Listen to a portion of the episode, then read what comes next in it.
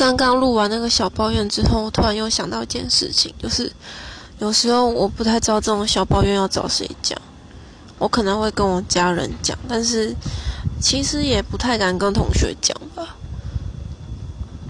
有一种，现在大学就是有一种介于好跟还好、普通之间的朋友关系，然后我我觉得我室友算是属于那种，我不知道哎。他有点，他很会讲话，讲一些道理。可是有时候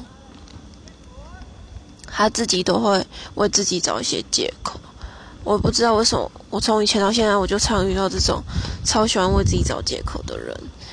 可能我又是那种个性，所以我就会对别人做事情的态度，如果没有很好，我就会看得不顺眼。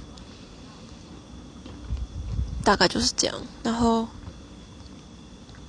我觉得上大学真的没有比较轻松，感觉每天有好多事情追着跑。现在是我每天最期待，应该说一个礼礼拜中最期待就是练排球跟礼拜五的体育课完，就是今天。然后我现在跑过跑来学校后山操场上面录录音，感觉超狼狈的，会有一些声音。打球的声音，我觉得在操场很舒服，还可以看到整个整个市区的夜景，超漂亮的。我也假日没有很想要待在宿舍，因为我室友他们的生活有点颠三倒四，可能是晚上啊不早上六点才睡，然后睡到下午六点。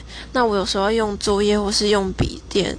或是要干嘛的，我就会很怕吵到别人，或是整间房间很黑暗，我要开着我那个书书桌前的那个小灯才能做事。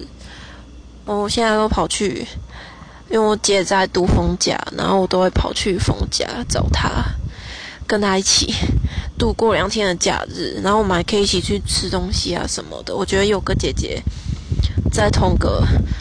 同个地区念学校也是很不错啊！希望赶快放寒假。好，这就是我最近的感想。然后我觉得我也是不要抱怨，好太常抱怨，因为把事情、把自己的事或是自己的本分做好就好，不要管别人，因为永远有太多这种奇怪的人。做好自己。